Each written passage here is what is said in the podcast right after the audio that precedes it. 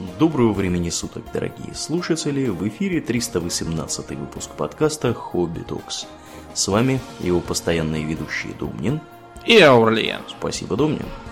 Итак, на прошлой неделе мы говорили про такую интересную тему, как персональный компьютер, и как он дошел до жизни такой, что попал ко многим из нас в жилище. На стол. Да, думал, ты сейчас скажешь. на стол. Каков стол, таков и... Да. А сегодня мы поговорим о не менее насущной теме. Вот, Домнин, ты вот часто путешествуешь видами транспорта раз- разными, я так полагаю, да? Да. Вот. И А... в основном Мгм. на виды транспорта тяжелее воздуха путешествую. Да, да. Ну, понятное дело, что паровоз тоже тяжелее воздуха, но, тем не менее, мы поговорим сегодня не о нем. О чем мы вообще? Мы поговорим про авиацию, главным образом военную, потому что на самом деле э, в таких отраслях военное дело, оно выступает главным Локомотивом. да, локомотивом прогресса, в таких как вот воздухоплавание, Мгм. космические полеты, кстати, тоже, компьютеры, между прочим. Все военные технологии. Да, это все, все по военным заказам. Потому что, то есть, конечно, поначалу те, кто поднимался в воздух на разных э, технических приблудах, они при, преследовали совершенно не военные цели. Что братья Монгольфье, что э, немецкий конструктор э, планеров э, Отто Лилиенталь, в общем-то, дедушка современных дельтапланеристов, Мгм. который, кстати, убился в итоге на одном из своих планеров. Да, но, значит, все это, как, как видно по судьбе Лилиенталя, летало еле-еле, э, управлялось того хуже и рано или поздно падало на Землю. Несмотря на это, одна из первых экспедиций к Северному полюсу, экспедиция Андре, вот, она была совершена на воздушном шаре. Абсолютно самоубийственная затея.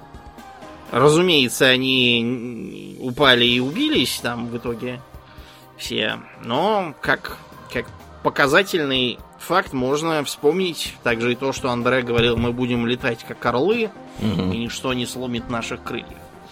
Значит, вопросами сламывания крыльев к концу 19 века плотно интересовались самые разные люди, частью там мечтатели, частью серьезные изобретатели, такие как, например, Хайрем Максим, э, который человек и пулемет. Мгм. Он даже, да, создал штукенцию, которая даже взлетела, но в итоге она развалилась в воздухе. Ну, не развалилась, она просто брякнулась и поломалась немного. Ее можно было починить, но Максим понял, что управляемость у нее никакая, и перспектив особых нету. Да, но считается, что первооткрыватели это именно братья Орвилл и Уилбур Райты. Вот, просто потому, что их э, девайсом можно было реально рулить, куда-то там лететь целенаправленно, а не просто куда тебя несет. Да, и к э, началу 20 века все это пошло в серию, там появились разные интересные схемы, которые, кстати, потом будут применяться, и многие применяются и по сей день. Так что к Первой мировой на базе спортивного и научного, скажем так, м, воздухо- воздухоплавания появилась и военная. Значит, типичный самолет времен Первой мировой войны это биплан.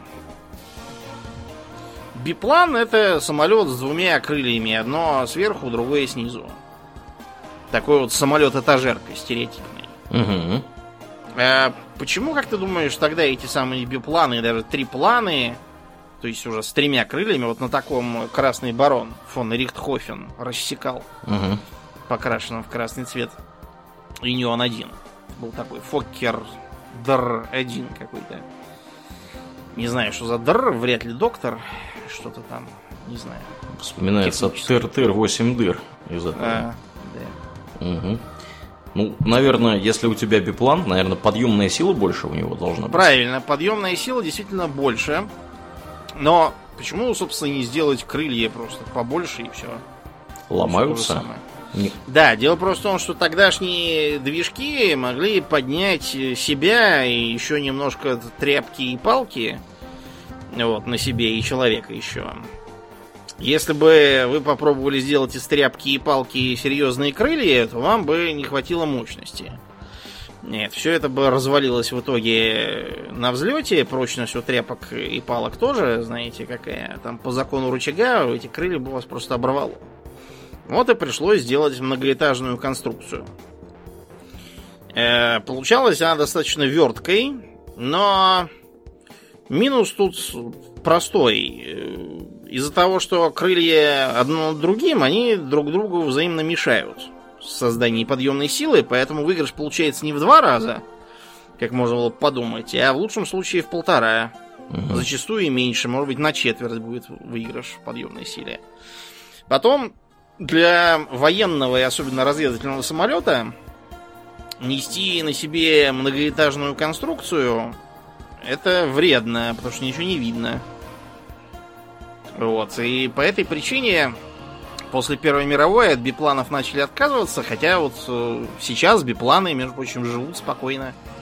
Ан-2 кукурузник до сих пор рассекает небеса, поливает поля инсектицидами с пестицидами и таким образом способствует нашему процветанию. Мгм.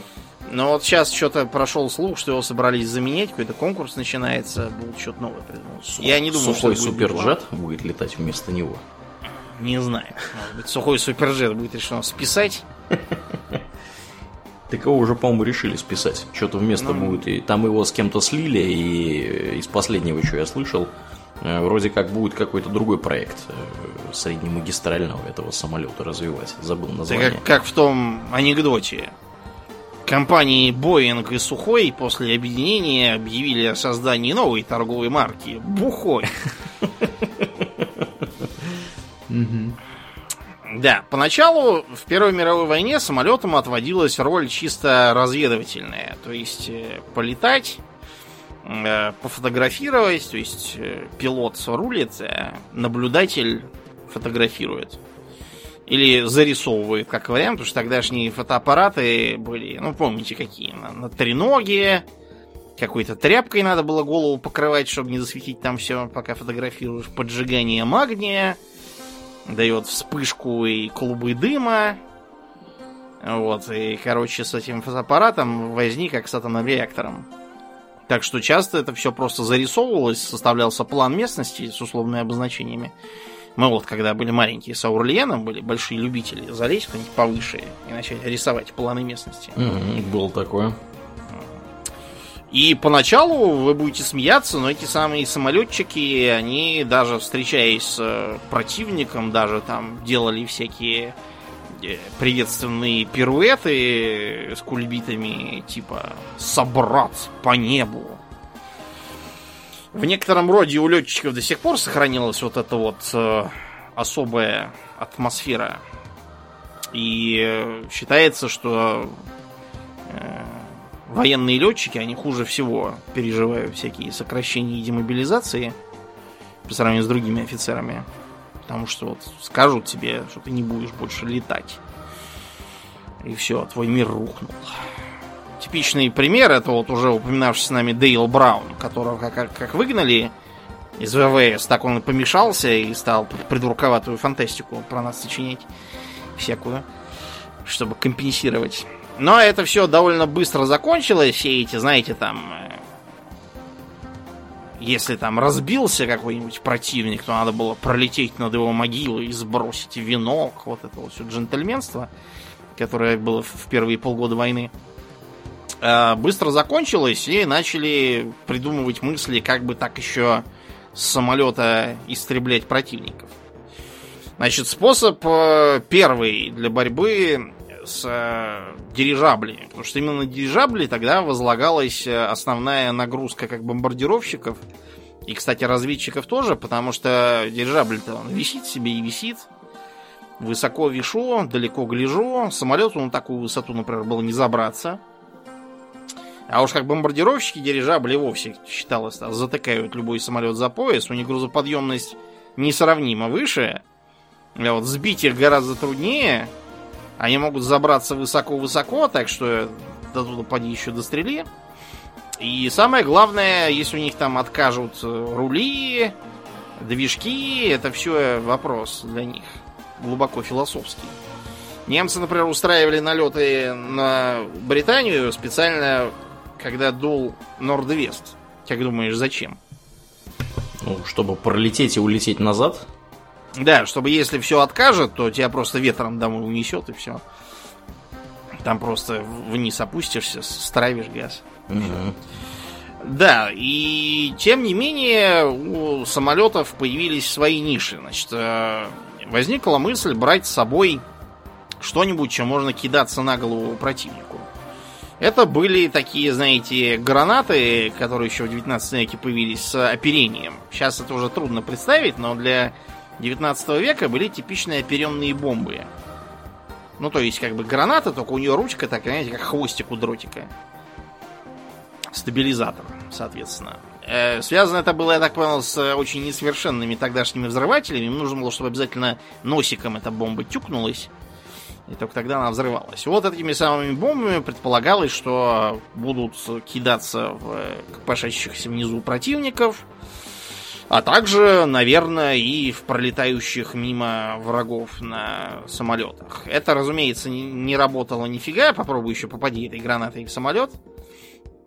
Так что, например, наш с вами Петр Нестеров, автор знаменитой петли, она же мертвая, он э, предлагал, значит, э, ударом шасси проламывать плоскости крыльев вражескому самолету.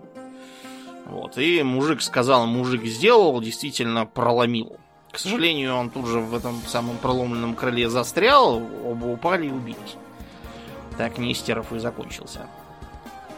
Были мысли также перестреливаться из э, пистолетов. Мы вот когда про Первую мировую рассказывали и говорили там про какой-то немыслимый эпизод, когда э, четырехмоторный бомбардировщик там летел и перестреливались из винтовок и револьверов с вражескими самолетами и чуть ли там не прыгали с саблями к ним туда на абордаж. Такая это была, конечно.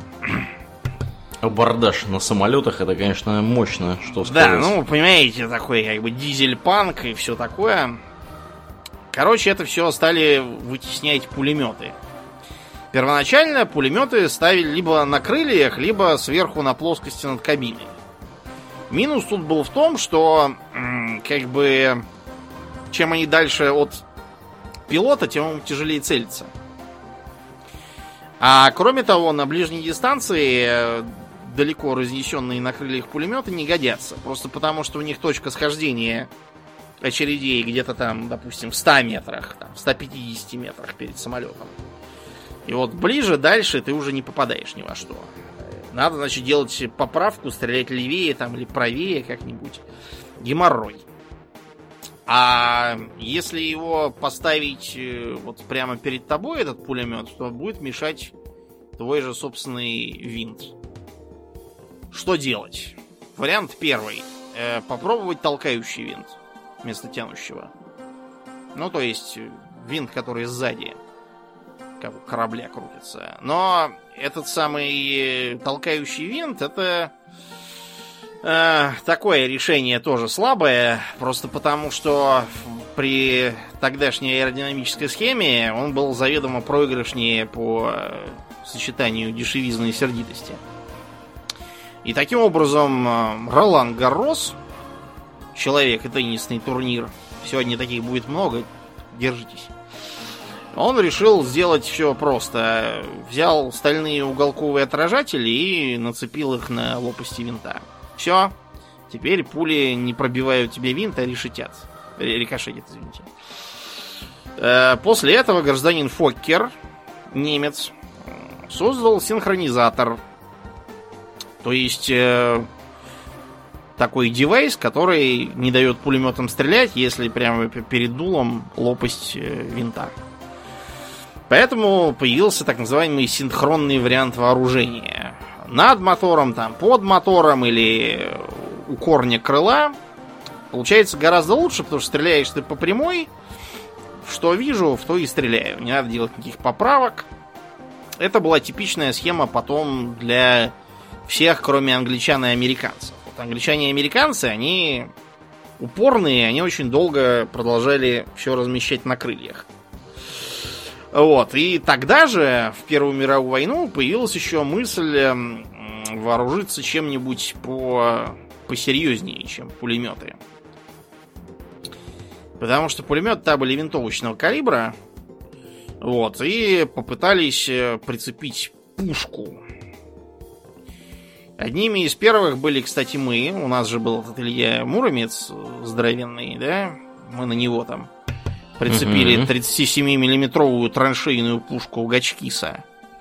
Ну, это вдобавок к двум станковым пулеметам, двум ручным пулеметам и там, пистолетам, карабинам, саблям. Йо-хо-хо. Сейчас, конечно, смешно это все читать. Э, чем эта самая пушка была хороша? Тем, что она палила картечью. Французы тоже такую поставили себе. Вот, и они выплевывали, значит, э, облако картечи, поражая самолет противника. Но практика показала, что в тогдашних условиях для этого нужен был очень хороший пилот. Вот, а таких, знаете, не напасешься. Так что истребители стали э, вооружаться просто пулеметами. Вот, некоторые из них э, приспосабливали э, под турельные пулеметы. То есть, проще говоря, самолет, у него спереди вот эта вот э, скамеечка, вроде как на подъемниках для горнолыжников. Слева сидит пилот, а справа сидит пулеметчик, держит за привинченный спереди пулемет там Льюис или еще там кого.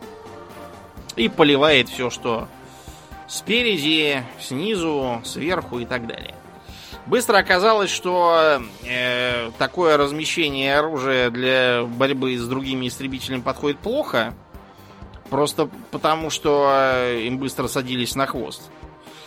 А вот для того, чтобы обстреливать тех, кто там бегает снизу, как раз, да, хорошо подходит. Так, считается, зародилась идея штурмовика. Еще одной странной мыслью для вооружения тогдашних самолетов были дротики. То есть такая пачка стальных стрелок, э, которая рассыпается с определенной высоты над позициями противника. Они, значит, летят вниз, набирают скорость и всех просто прошивают насквозь.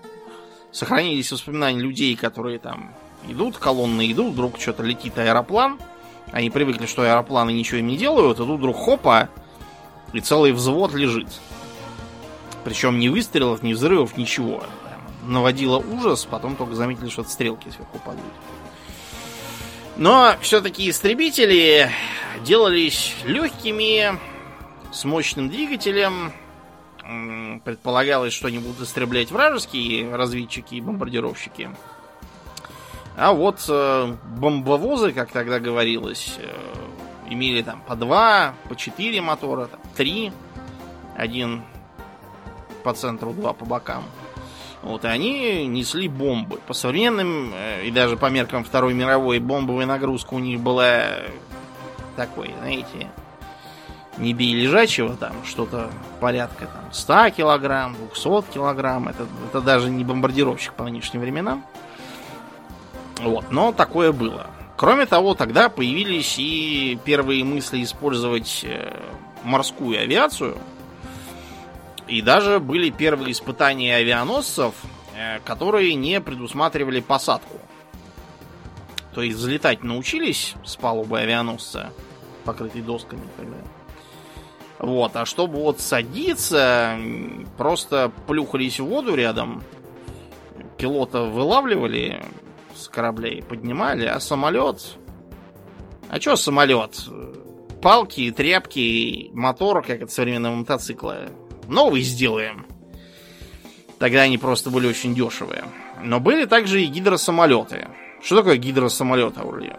Ну, тут, который на воду садится очевидным образом. То есть, да, тот, у которого поплавки есть, и который может приводняться, и, соответственно, из воды же взлетать. Такие очень любил э, сумасшедший миллионер Говард Хьюз. Вот, и он даже брал э, контракт на какой-то самолет Спрус-Гуз, чтобы его использовать во время Второй мировой. Ему очень хотелось его сделать прямо идеальным, так что когда он его сделал, война уже успела кончиться. Хьюза хотели даже отдать под суд, но он опять отмазался, и после чего мирно съехал с ума и помер в Лас-Вегасе. Ну так вот, да, гидросамолеты тогда использовались в качестве вот этой вот морской авиации для того, чтобы обнаруживать подлодки, для того, чтобы э, атаковать небольшие самолеты и транспортные суда. И были даже всякие попытки эти гидросамолеты приспосабливать ко всяким плавучим аэродромам, нечто типа такого, гидроавианосца, как это называлось, и даже к подводным лодкам. Правда, тогда ничего не вышло, только Второй мировой войне удалось сделать. После Первой мировой авиация рванула дальше. Вы все помните, я думаю, что 20-е 30-е все просто сходили с ума по летчикам. Вошли в моду всевозможные летческие причиндалы. Типа, например, кожаных курток. И, и белых шарфов вот этих вот самых. Э, образ Остапа Бендера, кстати, многое заимствует оттуда. Вот. И пошло развитие.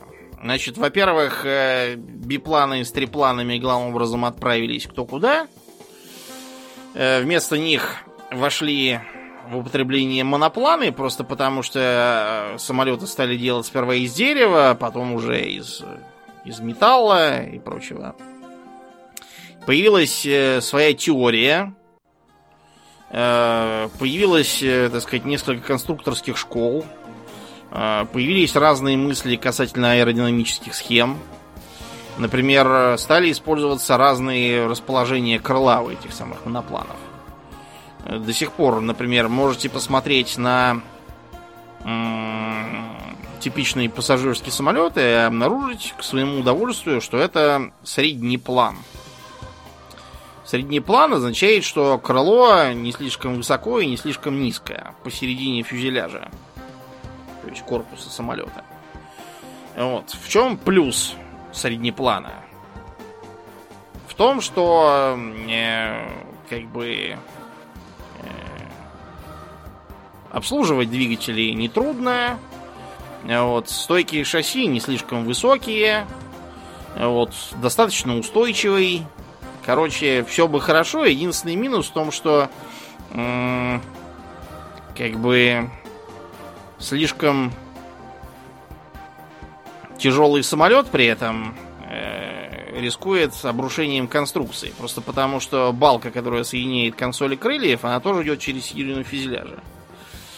Вот, поэтому это либо маленькие самолеты коммерческие сейчас, вот, либо что-нибудь такое военное. Э, типичный транспортный самолет это высокоплан, у него крыло высоко, а сам он сидит низенько. Вот. Э, низкоплан. Мессершмитт реактивный 262. Посмотрите. Вот по нему хорошо виден недостаток низкопланов. Очень низкие двигатели, которые загребают всякие там камни и прочие вещи, поэтому был нужен идеально э, чистый и ровный аэродром. Вот. И тогда же началось развитие теории истребителей. Потому что моторы начали расти в мощности. Вот, э, появилась э, броня, которая защищает как летчика, так и всякие уязвимые места, типа двигателей того же бензобака. Двигатели сами стали стараться размещать так, чтобы за ними пилот мог спрятаться. По этой причине, к примеру, вот у э, многих немецких самолетов Второй мировой из-за того, что двигатель был э, компактный и мощный, наши несколько более громоздкие и менее мощные, получалось, что пилот менее защищен. Потому что наш двигатель был зато малоубиваемый и надежно прикрывал пилота. А вот немецкий сразу глох, и за ним было не спрятаться. Японцы, например, броню не злоупотребляли, вместо этого использовали бронеспинку. Ну, просто у пилота спина, да, должна быть защищена, чтобы если ему на хвост сядут. Все остальное не бронировали, предпочитая полагаться на мастерство самураев небесных. Кроме того, тогда же пошли и скорострельные пушки. Причем а, пушки стали крепить не только как, как пулеметы там под крыльями, допустим, или на фюзеляже, но и ты будешь смеяться эм, внутри мотора. Знаешь как? Понятия не имею как. А вал винта одновременно ствол. Очень удобно. Ты стреляешь и не надо никаких синхронизаторов. Э, синхронизатор почему плох? Потому что синхронизатор требует, чтобы мотор работал э, определенным образом, иначе ничего не синхронизируется. Вот. А если стреляешь через э, вал винта, то никто тебе не мешает. Но тут нужен особый мотор, да, его же надо дорабатывать. Так что это очень любили немцы со своим Мессершмиттом 109. И вот наши яки и лагги. Э, американцы нам э, поставили некоторое количество аэрокобр. Вот. Там тоже была пушка, стреляющая через вал винта. Правда, она была не в мотор вмонтирована, а позади мотора. И ствол проходил между ног у пилота, рождая почву для всяких скобрезных шуточек. Вот. А помимо того, чтобы укреплять вооружение и защиту истребителей, появилось разделение на подтипы. Во-первых, появились перехватчики. Перехватчики делались высотными, скоростными и очень хорошо вооруженными, но при этом далеко не летающими. Как думаешь, зачем? Ну, понятное дело, им далеко летать не надо, им перехватить да. надо и все. Зачем им все лететь? прилетят, прилетят сами, mm-hmm. да. Им нужно было подстерегать противника у себя где-нибудь и перехватывать его. Под конец войны были даже внедрены такие странные вещи, как э, ракетные перехватчики. У нас было какое-то и у немцев тоже. Смысл был в том, что он взлетает как ракета и носится как, как угорелый, да? Э, но, к сожалению, очень недолго. Потому что ракеты жрут топливо только так. Предполагалось, что он взлетит там за какие-то там 7-8 минут всех позбивает, после чего сядет обратно. И все. Сами понимаете, сейчас таких нету. Это было просто вызвано э, нехваткой реактивных истребителей. Э, реактивные самолеты начали разрабатывать еще до войны, но вот э, кое-как попрямять успели только 262-й Мессершмитт. Но, во-первых, так поздно, во-вторых, э, так, э, как вам сказать, у Гитлера был бзик, что новый реактивный самолет должен обязательно быть бомбардировщиком, чтобы, значит, всех врагов забомбить. На все возражения конструкторов, что у противника превосходство в воздухе, и, может быть, мы лучше сделаем истребитель, чтобы ему его испортить, а потом уже будем бомбить. Вот. Фюрер реагировал неадекватно. Поэтому время было упущено, и ничего, короче, добиться этого Мессершмитту не удалось. А жаль, самолет был интересный. Кроме э, перехватчиков, которые ждут вражеских бомбардировщиков, были еще истребители сопровождения, которые должны были наоборот лететь со своими бомбардировщиками и мешать их сбить противнику, вражеским перехватчикам. То есть они были наоборот э, не слишком э, тяжелыми, но зато несли много горючего, чтобы долететь следом за бомбардировщиком улететь обратно еще. А еще появилась такая вещь, как ночной истребитель, э, который делался, как ни странно, на основе бомбардировщика. Смысл, понимаешь, в чем? В том, что тогдашние радары, а без радара-то ночью летать бесполезно, размером были, ну, сравнимо с тогдашними компьютерами, если бы может было человека задавить насмерть. Поэтому в просто истребитель такой локатор просто не помещался. Вот. Их вместо бомба... бомбового отсека вставляли, получался истребитель ночной.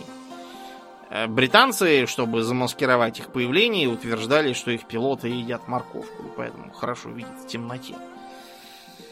Была еще мысль использовать так называемые воздушные крейсера – то есть это как бы бомбардировщик, но только вместо бомб он несет э, кучу пушек и пулеметов и тьму боеприпасов к ним. Вот, и во все стороны еще ощетинивается пулеметами. Концепция, короче, потом вылилась в идею э, летающей крепости американской. Вот, но вот как сам воздушный крейсер для борьбы с вражескими истребителями, это себя не оправдало. Так что даже, по-моему, до Второй мировой они не дожили. Сами бомбардировщики тоже развернулись. Э, во-первых, это тактические бомбардировщики. Они же тогда называвшиеся средними бомбардировщиками или скоростными бомбардировщиками. Несли до тонны бомб, плюс еще там пулемет э, сзади с бортовым стрелком, чтобы обороняться от истребителей, садящихся на хвост. Вот. Э, у нас был такой самолет Петляков П-2, который вообще-то создавался как э, так называемый тяжелый истребитель. В итоге получился из этого совершенно другой самолет П-3, который немного повоевал вот, в качестве перехватчика и более успешно как штурмовик под Сталинградом. Вот. А кроме того, П-2 теоретически мог еще выполнять роль пикирующего бомбардировщика, но Короче, ему требовался очень квалифицированный пилот. Из-за того, что у него не было автоматизированной системы выхода из пикирования. Что такое пикирующий бомбардировщик? Зачем ему пикировать оружие? Ну, я так понимаю, он так на цель наводится. То есть, То он... есть это угу. высокоточный бомбардировщик из-за того, что сейчас у нас с вами есть всякие корректируемые авиабомбы, все эти шутки про то, что последнее поколение умных бомб отказалось покидать бомболюк. И всякие там наведения разные по радарам и инфракрасным, по лазерному лучу, по телеуправлению, короче, почему только нет. А тогда ничего этого не было. Единственным способом как-то э, избавиться от необходимости бросать и надеяться, что попадешь, было пикировать. Причем, что интересно, в Первую мировую этой проблемы не стояло. Просто потому, что тогда самолеты были очень медленными. Вот, и бомбы падали примерно там же, где ты их сбросил. А когда ты летишь на скорости самолета середины 20 века, бомбы у тебя здорово вылетают вперед по инерции. Вот, и падают не совсем туда, куда хотелось бы. А пикировщик, э, пикируя в одну точку и сбрасывая туда бомбы, мог э, поразить, ну, корабль, например. Поэтому пикировщики были желанными гостями на авианосцах. Э, даже линкор по меркам бомбардировщика это маленькая мобильная цель, в которую так просто не попадешь. А вот, собственно, пикировщик мог ударить по ней э, вдоль корпуса по палубе и по настройкам пройтись бомбами и при удаче потопить этот корабль. Был также знаменитый случай, когда немцы предотвратили подрыв стратегически важного моста у Дершау в 1939 году во время своего блицкрига против Польши. Как же это они сподобились? Прилетела штука, спикировала, сбросила бомбу и перебила провод, по которому подрывались заряды. Угу. Это так, чтобы вы представляли, насколько точно могло быть. Там, конечно, не обошлось без везения, но все равно. Да, вот эта вот самая штука, она же известна как лаптежник, потому что у нее были, было не убирающееся шасси с такими обтекателями массивными, аэродинамическими. Это то, что в голове возникает, как говоришь, пикировщик. Э, кроме того, характерный такой душераздирающий вой – Дело просто в том, что штука имела такую специфическую сирену на носу, вот из-за чего издавала этот она звук. специально издавала этот звук или да. так получилось? Нет, нет, она как раз вполне специально издавала этот звук. Вот, у нее еще, ее из-за этого называли пивуном. Потому что вот так она завывала, когда пикировала. У нее был автомат выхода из пикирования, поэтому она была так хороша. Вот, в отличие от нашего Петлякова, на котором можно было следом за бомбами и самому тоже на цели рухнуть и убиться. Э, у японцев были хорошие пикировщики, потому что они вообще по палубной авиации угорели. Э, кроме того, были дальние бомбардировщики. У нас были, у немцев были. Э, вот. Предполагалось, что они будут бомбить объекты в глубоком тылу. Мы, например, по нефтепромыслам в Румынии наносили удары, и даже по Берлину. Причем немцы сперва завопили, что это их британцы бомбят.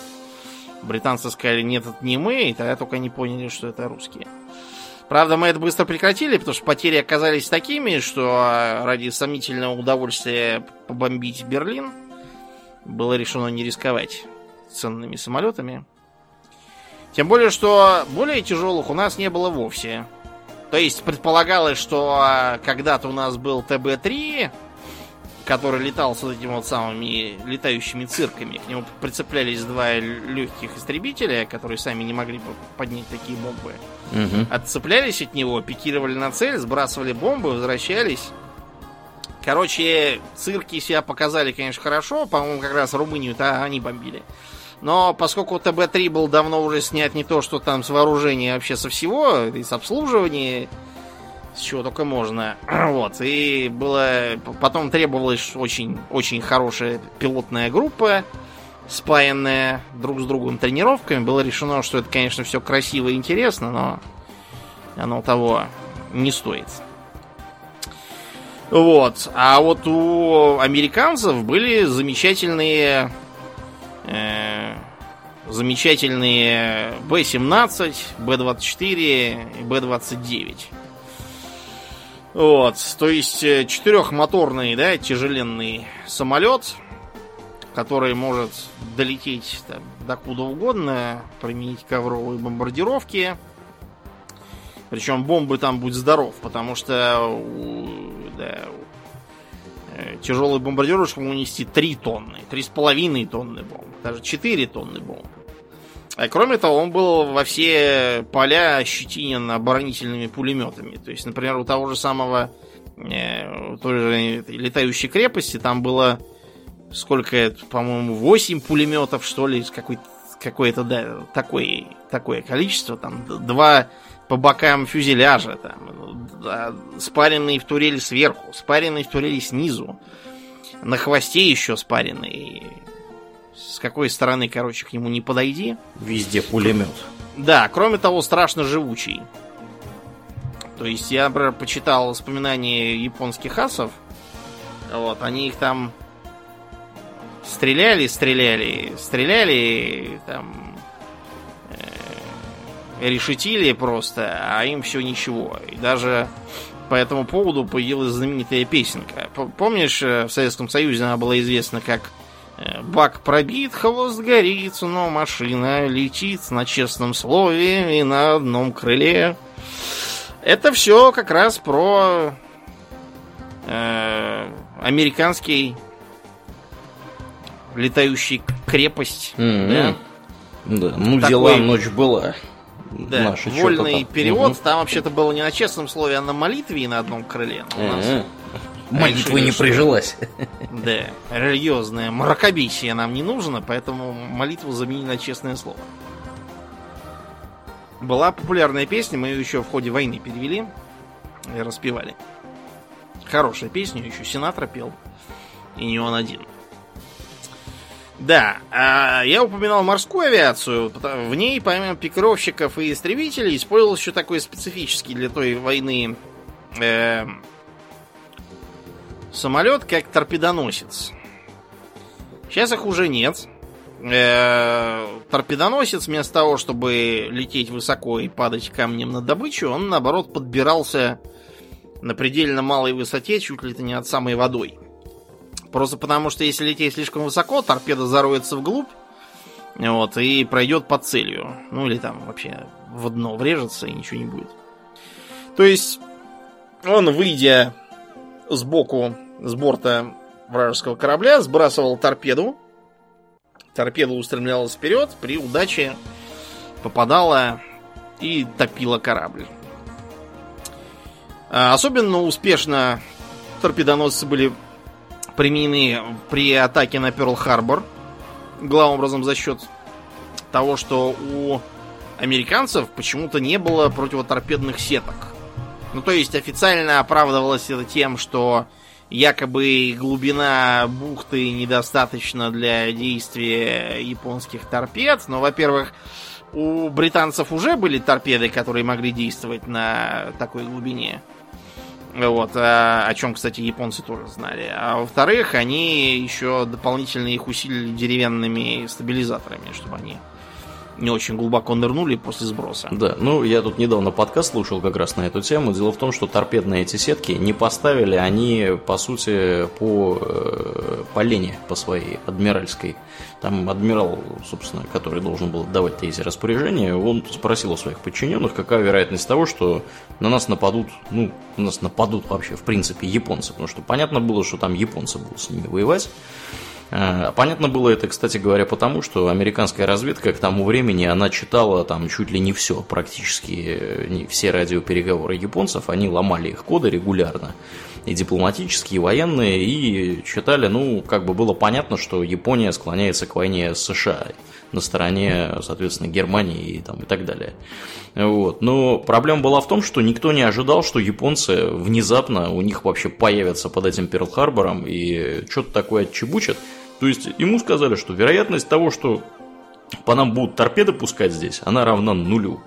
Вот. Ну и кроме того, я так понимаю, что они там как раз собирались э, отправляться буквально через несколько дней назад, э, собственно, так сказать... Калифорнийскому побережью. Калифорнийскому побережью, потому что было Рождество скоро на носу. Мгм. Вот. Нужно и, было. Да, да, да. И по этой, же, Носочки. Мгм. по этой же, кстати, причине они были все забиты, полностью загружены, э, собственно, Народом. народом, боеприпасами и топливом, которое, собственно, потом стало гореть, как не в себя. Вот, там в некоторых местах вот топливо, которое вытекало, оно об- об- образовывало, собственно, слой в несколько там, сантиметров, а то и десятки сантиметров. Мгм. Вот. И многие там так и сгорели. Эти Многие, да, многие по этой причине там и сгорели. Поэтому, естественно, никто не ожидал, что там откуда-то что-то появится, поэтому торпедных сеток там и не было. Кстати, японцы, они до последнего момента не знали вообще, сработают ли их вот эти э, деревянные штуки, которые... Стабилизаторы, да. Стабилизаторы, да. То есть они э, не были в этом уверены. Вот. Ну, Тут сработали. Надо, правда, в защиту адмирала сказать, что как бы адмирал Киммел, он отвечал только за собственный флот. А за базу как бы отвечал генерал Уолтер Шорт. Вот, который, сами понимаете, в морских делах не разбирался, он же генерал. И как будто двух начальников было мало, еще существовал местный военно-морской округ, которым командовал адмирал Блох. За что отмечал он, наверное, вряд ли мог объяснить внятно сам Блох. Да. Поэтому многоначалие, оно вот кончилось тем, что никто ни за что не отвечает. Да, ну и там Вот, и- еще получилось как? Там же получилось так, что были учения до этого, э, и э, внезапно оказалось, что э, как бы когда, собственно, произошел налет первоначальный, да, там несколько было э, волн, вот когда первая волна пришла этих товарищей, там американцы вообще не поняли, что их бомбят кто-то другой. То есть они думали, что там кто-то зафакапил, условно говоря, Да. из армейских летчиков. То есть, а авиация у них была тогда либо авиация флотская, либо авиация армейская. То есть ВВС у них не было в принципе. И они подумали, что тут просто прилетели какие-то армейские дебилы, вот, и взорвали там, это, к- как, ну, загрузили кого-то боевыми боеприпасами. Есть, Да. Были мысли также о том, что начались учения в масштабах, так сказать, в условиях приближенных к боевым и так Мгм, далее. Но мы, мгм. мы про Перл-Харбор как-нибудь поговорим еще. Да, там прям Вот, есть значит. о чем поговорить, да. Мгм. Да, а еще одни, кто хорошо с торпедоносцами сработал, были британцы. Так. Значит, британцы торпедоносцами травили конвои. Значит, сперва они использовали, у них-то еще с Первой мировой была идея использовать ракеты неуправляемые на э, самолетах для штурмовки. И вот они, значит, сперва э, с помощью ракет наносили удар по э, кораблям противника. И таким образом им удавалось создать там э, беготню, э, вот, э, все оглушены, дезорганизованные, бегают, э, зенитки временно молчат. Вот в это время как раз торпедоносцы подкр- подкрадывались и топили. Э, Вот, таким образом, да. немцы, итальянцы и прочие потеряли немало конвоев. И японцы, кстати, тоже. Вот. Э, сейчас торпедоносцы не используются. Как думаешь, почему? Ну, собственно, я так понимаю, что их э, уничтожить гораздо проще, чем они Да. подлетят и что-то куда-то в кого-то пустят эту торпеду. Связано это с развитием ракетного вооружения. Мгм. Современная морская авиация использует, если им так уж прям нужно именно торпедой поразить противника, например, противник подводная лодка. да? Мгм, мгм. Э, используется ракета-торпеда. То есть выпускается ракета примерно туда, где должна быть вражеская подлодка. Значит, она э, бахает, опускается на парашютике маленьком торпеда из нее. Мгм. Торпеда, значит, погружается молча и слушает. Как только она что-то услышит, она сразу туда нацеливается и плывет на звук.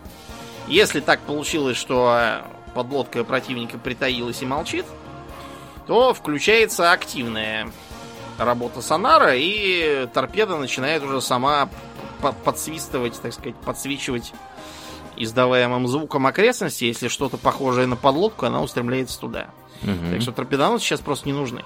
Ну, а если это не подлодка, то тем хуже для нее. Просто выпускаем э, ракеты и по ней, и все.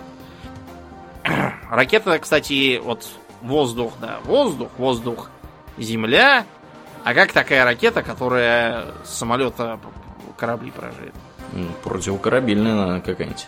Воздух корабль. Воздух-корабль. Мгм. Да. То есть противокорабельная это понятно, да? Это, это же, как там зенитная, я имею в виду именно по, так сказать, э, по пуску. Мгм. Воздух корабль считается. Да. Или корабль корабль, например. Да, ну надо сказать, что все эти товарищи, они, конечно, сейчас э, в основном затачиваются на войну, э, так сказать, с каким-нибудь туземным населением. Вот. Да, Я имею в виду палубную такое. авиацию, потому что если у вас какая-то авианесущая группировка имеется, э, на которой, собственно, да, в, в- в голове которой авианосец, то есть у нас там, например, это вот, кто у нас авианосцами обладает?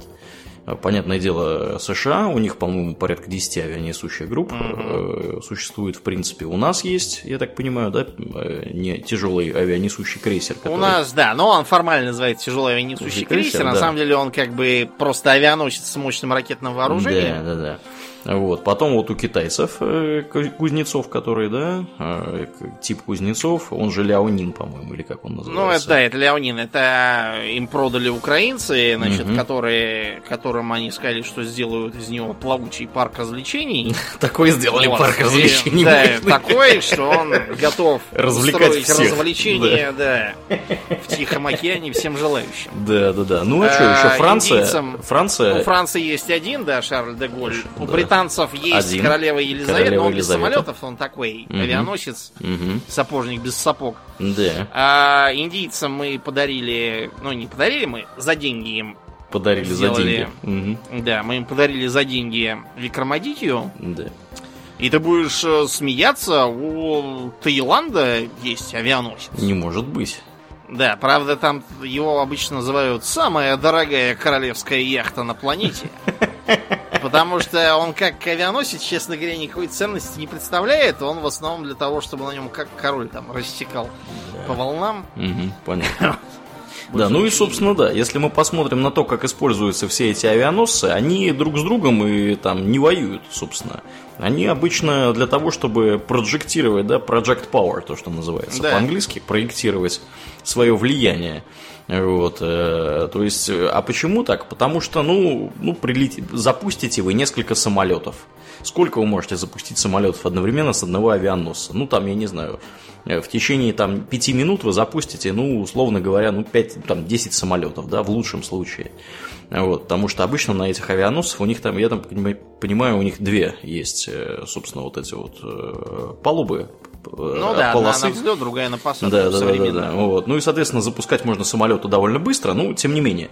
Ну, вы их запустите, 10 штук, допустим, да, вот они 10 прилетят к вам, ну и чего они сделают? Их позбивают ракетным э, вооружением, э, Да. собственно, крейсеры и э, дестройер, как по-русски называется у нас. Эсминец. Эсминцы, да. Вот эсминцы и крейсеры, которые всегда в составе несущей группиров- группировки имеются, они просто-напросто все к чертовой матери позбивают, И как бы на этом дело закончится. Вот. Интересно, а, кстати, ага. что в кино э, регулярно изображают плывущий в гордом одиночестве авианосец. Да, да. Это Куда он интересно? главным образом, э, во-первых, привычкой к войне с пустынными оборванцами, а во-вторых, просто нежеланием транжирить бюджет. Да.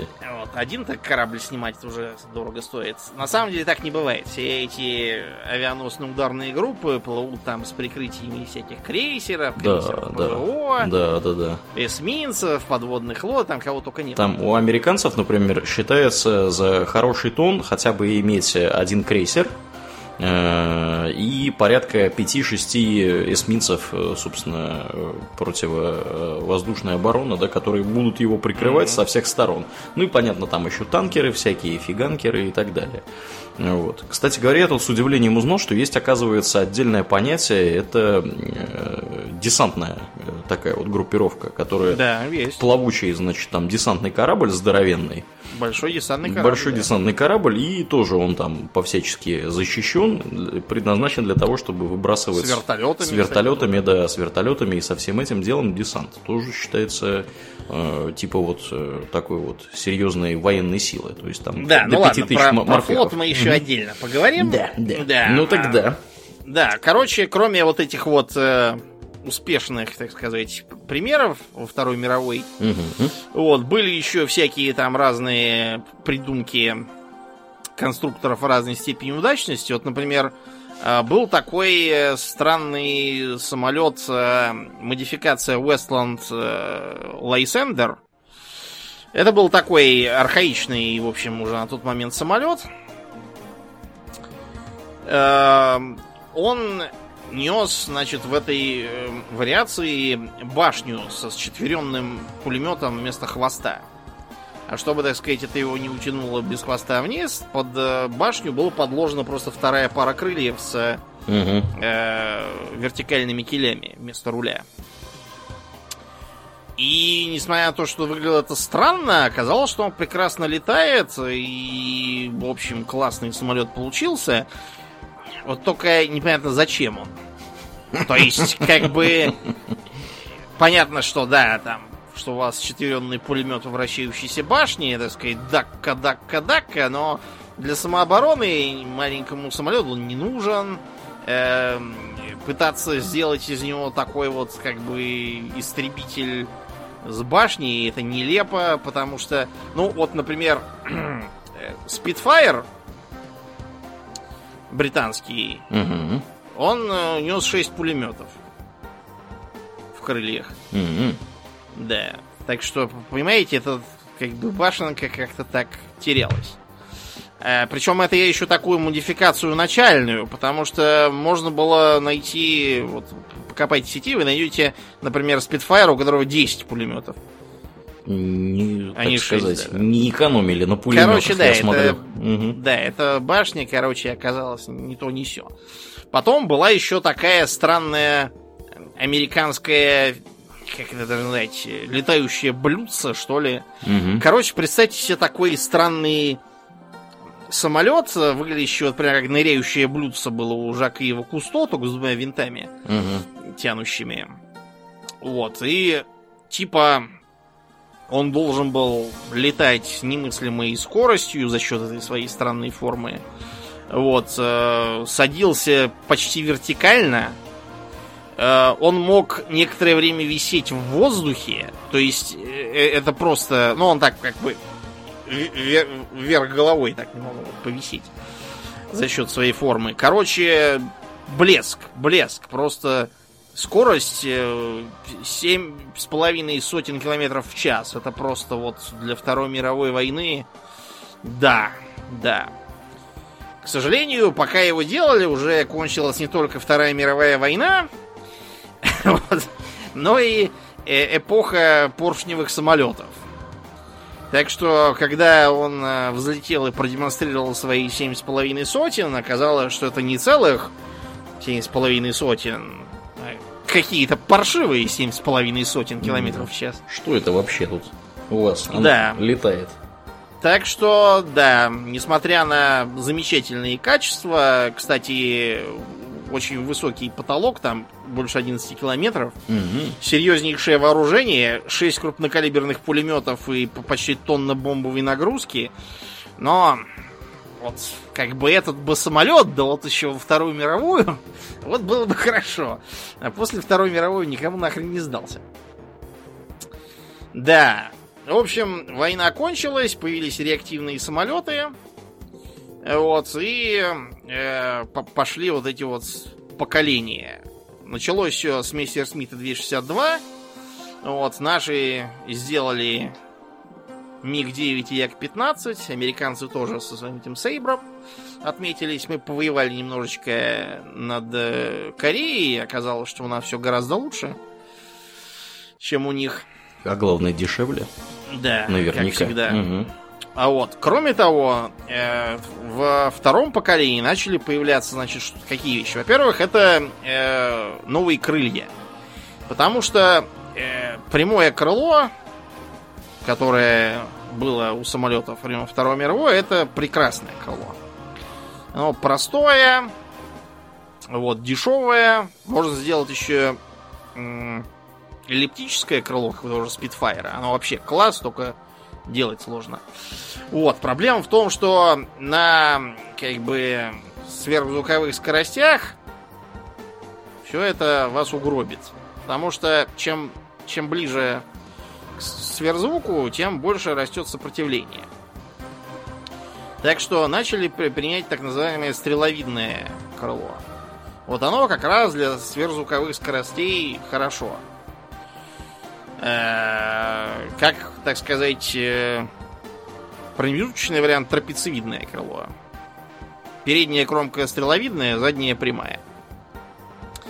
Вот. А, Появились радары, которыми нельзя было насмерть человека задавить, поэтому их можно было поставить в истребитель.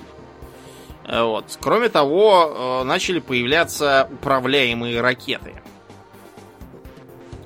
Надо вам вообще сказать, что как бы управляемая э, ракета это очень широкий термин, потому что, к примеру, многие старые птуры, как нетрудно догадаться из названия, они же управляемые ракеты, правильно? Только управляются они, Мгм. они так называемые телеуправляемые, то есть э, э, за ними тянется провод, разматывается за этой ракетой, и оператор смотрит в телевизор и подруливает этой ракетой.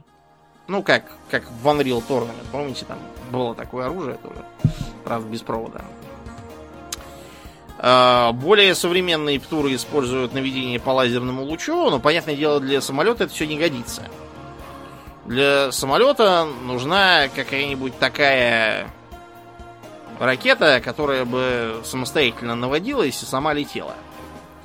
Варианты тут какие? Э, Это ракеты с головкой теплового наведения. То есть она чувствует тепло от вражеского выхлопа и летит туда, взрываясь как раз, когда становится не, не только тепло, но даже и горячо. Э, Позднее появились ракеты, которые летают с, с- по, по радару. То есть у ракеты есть свой радиолокатор и свой вычислительный блок, который сам подсвечивает окрестности, сам определяет цели, сам к ним летит и сам их поражает. Замечательная штука, кстати, оказалась. Э, От нее избавиться трудно. Вот. Она автономна, не надо ничего отслеживать. Ты ее выпустил и полетел себе. Так называемая Fire and Forget система, которую любят американцы.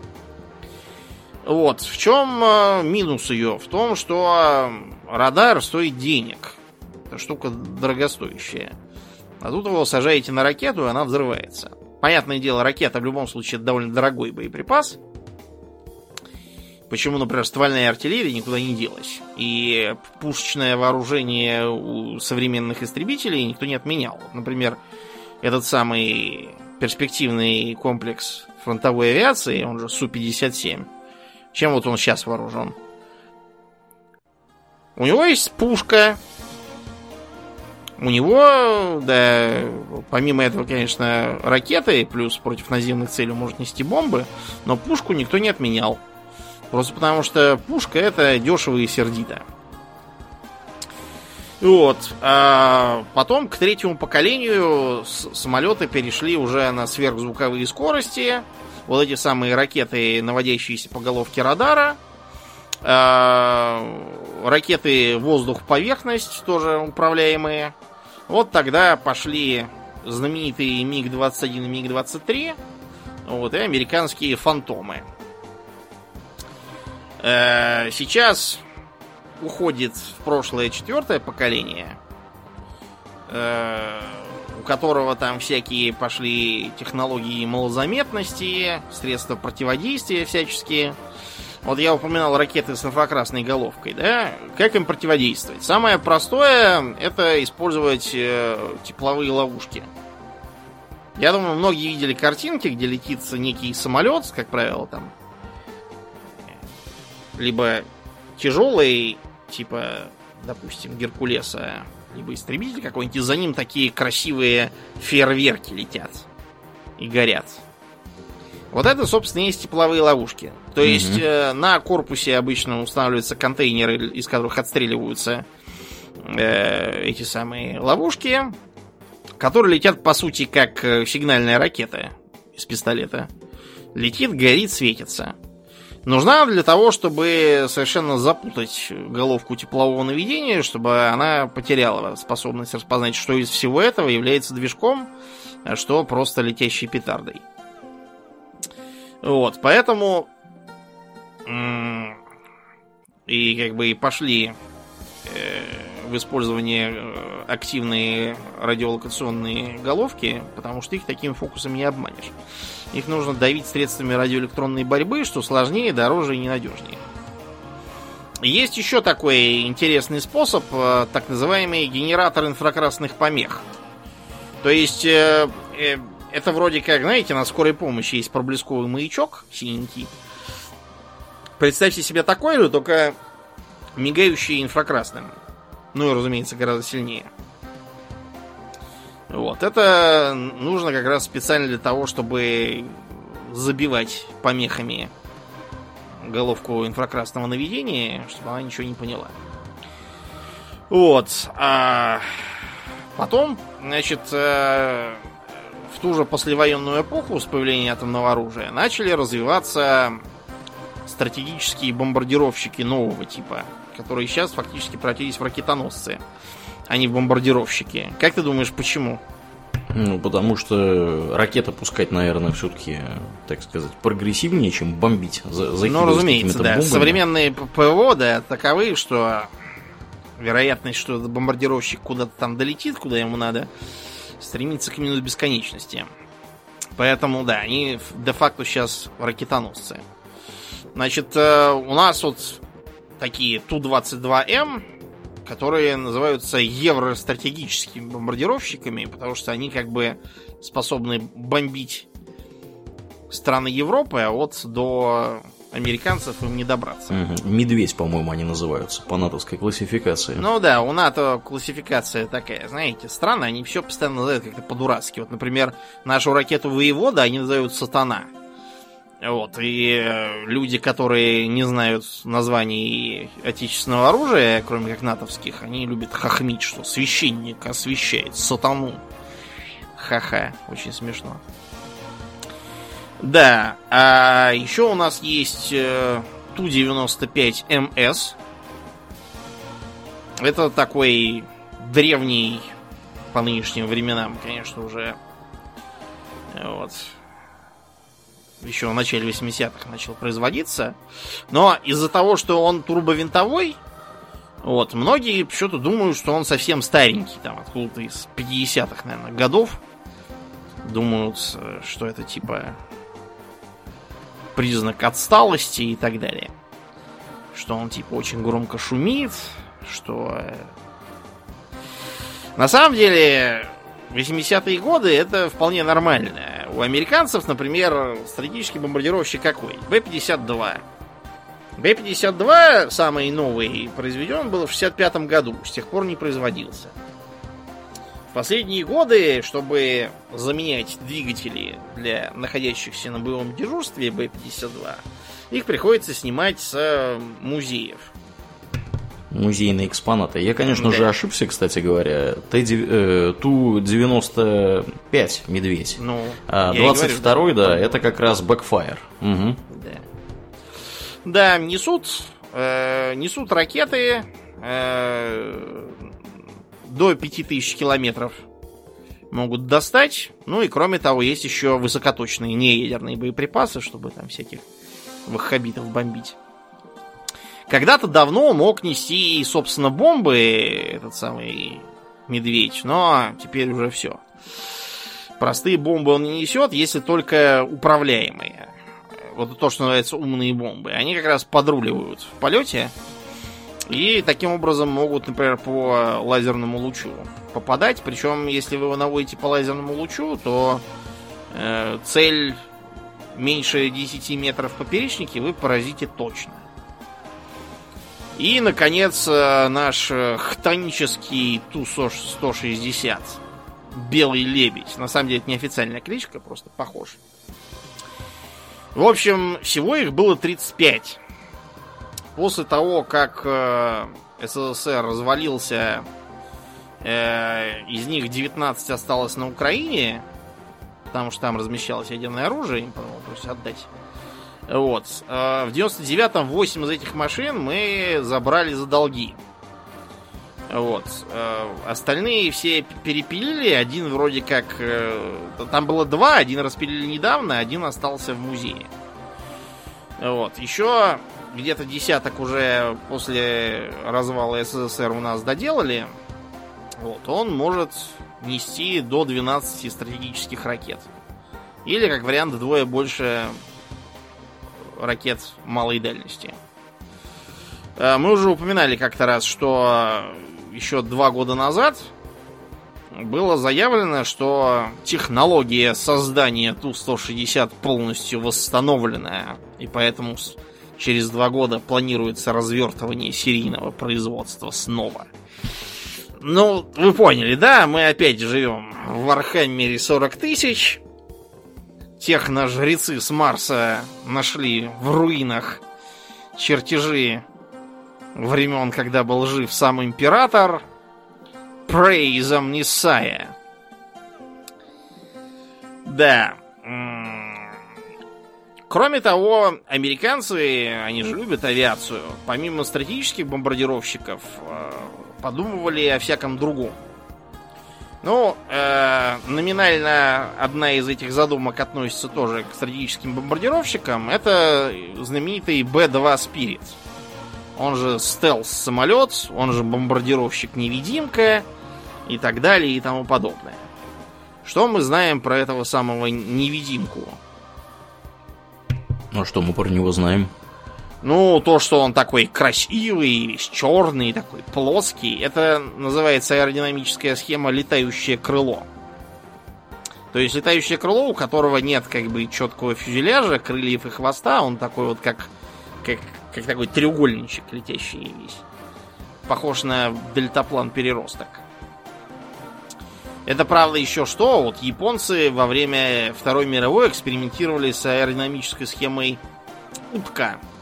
У них был такой Кюсю Синден какой-то. А что за утка? Вы... Ну, это значит, когда хвоста, хвостового оперения как бы нет, вместо этого сзади крылья, а спереди еще как бы два маленьких крылышка. В итоге, когда летит, похоже на утку. На самом деле этот самый Синден похож не на утку, а знаешь на что? На ту ворону из э, мультфильма про домовенка Кузю. Которая говорила, да кто ты был? Последний домовой. А теперь первый гнездовой. Да. Прикольно. В общем, да. Выглядит футуристически. Это, кстати, не единственная их малозаметная задумка. Просто их 80-е обуяла идея малозаметности, чтобы тупые русские не могли их засечь и сбить. Таким образом, чтобы можно было нанести безнаказанный первый удар, там, и так далее. На самом деле, даже в теории этого сделать нельзя, просто потому что их построено было только два десятка. э, это, по-моему, включая прототип. 21, да, получается, да. Угу. Вот. И обошелся он в чудовищные совершенно деньги. Его, правда, я думаю, скоро уже переплюнет этот их новый. F-35, если Да, еще не F-35. переплюнул. Мгм. Да, если еще не переплюнул, неизвестно. Ну, в общем, этот самый B2, э, вот, э, как раз он черный, он э, с, с такими э, с бобровым хвостом, как это называют американцы. Мгм. Вот, воздухозаборники забраны специальной сеткой, выпускает всевозможные, э, как это называется, ну, короче, он разбрасывает вокруг себя фольгу, Мгм. чтобы, типа, Отвлекать. вот, не заметили, да. Мгм. Э, вот, Причем их там э, какое-то бешеное количество собирались сделать, чуть ли не 200 штук, чтобы Советский Союз Ну, я и бомбить. говорю, чтобы, чтобы первым ударом разбомбить все, и все. Да, конец войне. Но Да, но потом оказалось, оказалось, что что, там... такие да, деньги- мгм. Не надо уже никого бомбить. Да уж. Их что-то построили совсем немного, по-моему. Но я говорю, 20 штук их построили, да, плюс да. один точно, прототип. точно, точно. Их использовали при бомбежках Югославии. Вот, э, считается, что там один был сбит якобы потому, что какой-то там югославский полковник по собственной инициативе приобрел какой-то там довесок к э, зенитным ракетам. Короче, там провел апгрейд на, Об- на свои обвес, деньги. обвес 75-го, да, С-75-го. Да, маразм какой-то. Да. Вот. Кроме того, они бомбили Ирак тогда в 2003 и в Ливии тоже участвовали. Вот, было такое, да. Но, честно говоря, сказать, вот что этот самый стелс что-то такое из себя представляет, прямо не бывало. И, ну, насколько он был заметен, вопрос дискуссионный. Очень может быть, что, мол, заметен он для советских РЛС 70-х годов, а сейчас как бы никуда он незаметно не долетит. То, насколько он эффективен как бомбардировщик, но стелс накладывает серьезные ограничения на конструкцию, поэтому не очень эффективен. Мгм. Вот, а еще а, американцы здорово поработали над такой странной концепцией артиллерийского самолета. А, Да-да-да, ну-ка. Да, так называемый ганшип, как они это все называют. Мгм. Э, наиболее известная модификация это э, А-130У Спуки. Мгм. Значит, представьте себе э, типичный как бы транспортный самолет, Пузатенький такой. да, пузатенький, да, низенький, как раз с верхним расположением крыла, у которого в, из, из одного из бортов, из левого, э, торчат стволы. Э, один из вариантов э, это автопушка Вулкан, 40-миллиметровая пушка и э, хтоническая 105 миллиметровая гаубица. И, значит, вот это вот э, э, на базе Геркулеса того самого построено, самый Мгм. типичный сейчас натовский транспортник. Мгм. И он, значит, прилетает, начинает нарезать круги над э, целью и так ее поливать, значит, из э, своих орудий.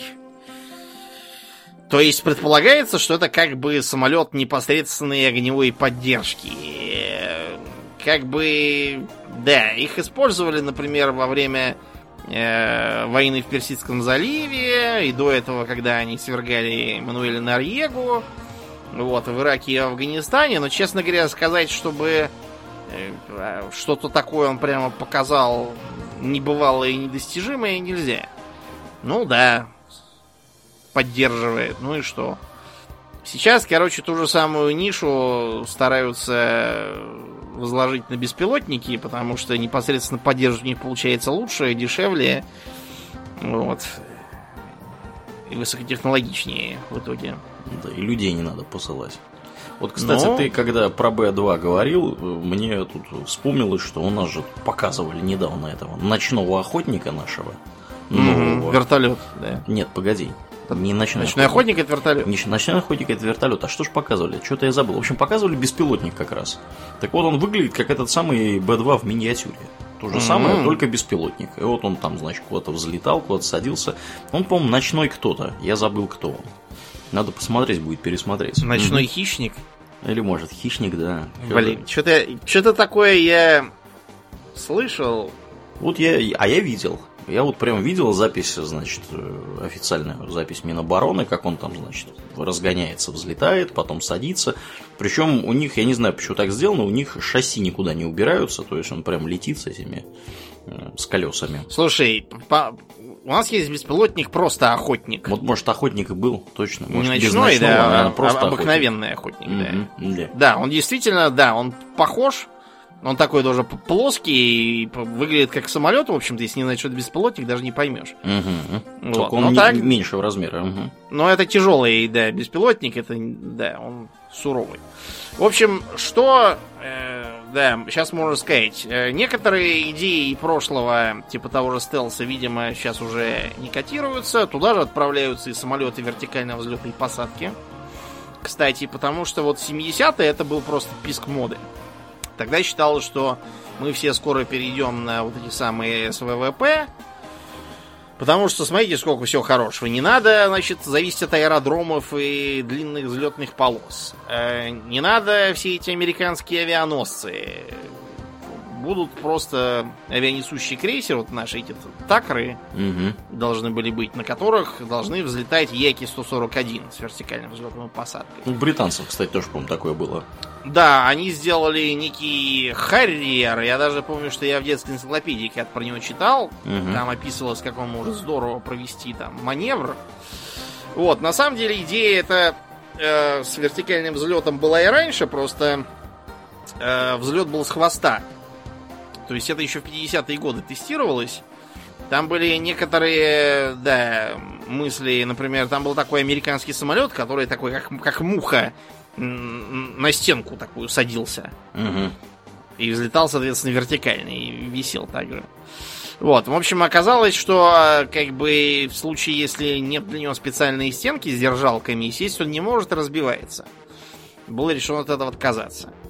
Э, Когда начали переходить на реактивную авиацию, американцы тогда э, не знали, как бы их приспособить к имеющимся авианосцам, и даже у них была мысль все, значит, э, всю морскую авиацию перевести на такие, знаете, гидропланы на подводных крыльях, которые, значит, будут базироваться на бесплатных атоллах, покачиваясь на волнах, оттуда там взлетать, туда садиться. Их можно будет снабжать с помощью подводных лодок, а цистерны с топливом пусть лежат на дне. Потом, короче, конструкторы авианосца все, все вопросы решили, эту идею похерили. А Жаль, было интересно. Вот, но оказалось, короче, что эти СВВП, э, во-первых, очень ненадежны в управлении, и там нужно постоянно следить за тем, как ты переносишь все с крыльев на направленные вниз сопла. В этот момент как раз можно разбиться. Ты будешь смеяться, но даже был прожект э, пассажирского самолета с вертикальной взлетной посадкой. Чтобы К счастью- разбить побольше людей, чтобы сразу. Да, к счастью, разбить никого не удалось, его закрыли. А Вот. Кроме того, если уж мы говорим про авианесущие крейсеры, вот этот вот выхлоп э, из вертикальных движков, он очень быстро все разваливает, что под ним. Нужно постоянно ремонтировать палубу. Мгм. Ну и в целом он дороже, он сложнее, он ненадежнее, он э, несет меньше всего хорошего, летает не так далеко. Короче, получается как вот э, как, как рейтары, да, как бы тяжелая стреляющая кавалерия, которая стреляет плохо, и кавалерия хреновая. Вот, да. Так что от этого, этого мы тоже уже, скорее всего, не увидим. Если вам так охота вертикально взлетать и садиться, у вас для этого есть специальные конвертопланы. Вот этот вот э, американский Оспрей. Транспортный. Да, да, да. Э, То есть, как бы он не то, чтобы может заменить нормальные самолеты или вертолеты, но э, иногда для некоторых спецопераций вот лучше, чем эта штука, не придумаешь ничего, поэтому их держат. Пока как бы тоже не просматривается большого будущего за всем этим делом. Ну и, в общем, что мы увидим дальше? Помимо вот этого вот пятого-шестого поколения. Будем надеяться, что шестого мы не дождемся, что у нас станет мир на Земле. Надежда слабая. Что-то но... да, мне кажется, что нет. Да, то есть э, сейчас основная мысль, наверное, в том, что как бы вот так сделать беспилотник-истребитель, допустим. Угу. Потому что смотрите, как будет хорошо. Мало того, что там не надо рисковать людьми, это и для самолета же хорошо.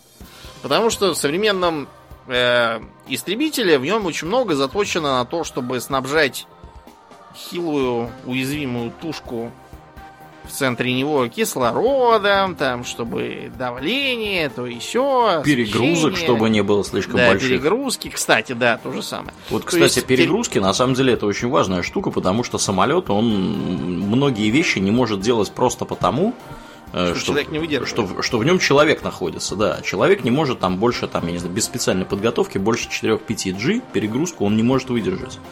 Вот, это при том, что там все эти летчики, да, они вообще-то носят специальные антиперегрузочные вот эти вот костюмы, Жилеты, такие, да, комбинезоны у них, по сути, там, по-моему, специальные.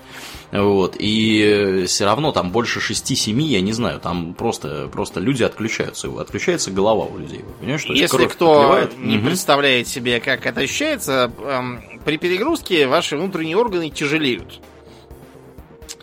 Э, вот когда вы на лифте, да, на скоростном едете, Угу. Если едете вверх, то у вас как-то кишки в пятки уходят, угу. а если вниз, то наоборот они у вас что-то горло подкатывают. Да. И это такая перегрузочка такая слабенькая. Да. А Но... я, я, например, угу. не люблю даже такую. Да, ну тут опасность главная не в том, что у вас там кишки будут куда-то утекать, а в том, что у вас вообще кровь из мозга будет отливать, и вы будете терять вы сознание. Да. да. То есть вот вы будете... почему Петляков угу. П2 как раз часто бился как пикировщик, почему от этого отказались в итоге. Потому что у него не было автомата вывода и спикирования, и поэтому бывало так, что пилот там на 2 секунды потерял сознание и привет.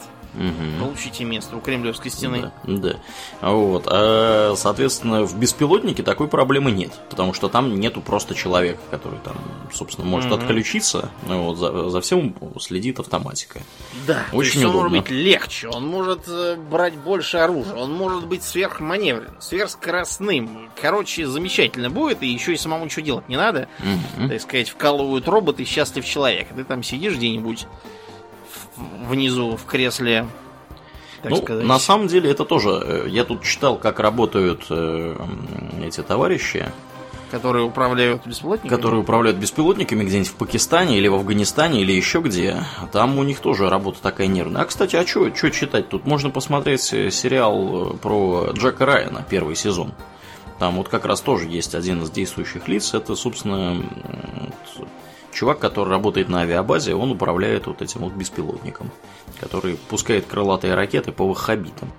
Ну, вот очень как раз можно проникнуться, какие у них там. Там у них э, тоже все непросто. Они, конечно, сидят далеко и, э, собственно, как бы вроде сами не участвуют, но при этом это такая работа психологически тяжелая. Вот, ну, конечно, да, я тоже смотришь, читал, да, угу. что ты там все, кого-то там взрываешь, а потом передаются срочные новости. В Пакистане по ошибке взорвали очередную свадьбу. Да, да. Ага. Не то свадьба, не то поминки. Какой-то праздник у них тут. Угу. Да, получается, да, такая свадьба. В общем, будем смотреть. Скорее всего, беспилотники, наверное, не заменят в ближайшее будущее пилотируемую авиацию, но будут уверенно пробираться в такие области, в которых еще раньше их не применяли. Посмотрим. Да. да. Ну и на этой оптимистической и на этой, ноте... Да, ноте, не будем... знаю, сколько она оптимистическая, да, будем закругляться. Будем закругляться и перетекать после шоу. Я успел поменять три комнаты в процессе. Потому что в одной Везде комнате эхо. в одной комнате было эхо, в другой комнате э, работал холодильник. И сейчас я с вами, дорогие друзья, разговариваю из сортира, фактически. Он же ванная комната. Вот. Э, так что вы уж не обессудьте, да, что я тут периодически то пропадал, то с кнопкой включения включался назад, потому что э, я тут страдалец. хожу, хожу с ноутбуком, с микрофоном, как дурак. Да. Ну что же, э, мы на этой неделе благодарим всех наших подписчиков. Особая наша благодарность уходит нашим новым подписчикам комраду с ником Бузель. Мария ТС, Аиде, Мимента Мори и Алексеису AI или Ал. Я не очень вижу, что это за буква. Ну, я так понимаю, что Алексейс, видимо, из прибалтийского государства. Э, вот, передаю ему тоже привет пламенный. Э, отдельная особая благодарность э, уходит нашим солиднейшим подписчикам Моделю Сачкову, Александру Такварову, Дарксу Фортуна, Жупилу Империализма и Ярославу Харищенко. Огромное спасибо вам, ребята, за помощь. Э, приходите, подписывайтесь на нас, если вы этого еще не сделали, вы здорово помогаете нам делать то, что мы тут, чем мы тут занимаемся, безобразиями всякими. Ну, за это полагаются разные, разные э, ништяки, в том числе вот после шоу, которое у нас будет сразу после выпуска. Mm-hmm. Если вы слушаете нас в iTunes или где-нибудь в Яндекс Музыке или еще где, э, пожалуйста, не поленитесь, найдите минутку оценить нас там. Это поможет подкасту приехать в подкастоприемники к новым людям. Ну и приходите к нам в группу ВКонтакте vk.com slash У нас там тоже интересно, э, всякие новости, обсуждения и прочее. Будем рады вас видеть. Ну, а на сегодня мы будем закругляться. Я напоминаю, что вы слушали 318 выпуск подкаста Хобби Токс, и с вами были его постоянные бессменные ведущие Домнин и Аурлиен. Спасибо, Домнин. Всего хорошего, друзья. Пока.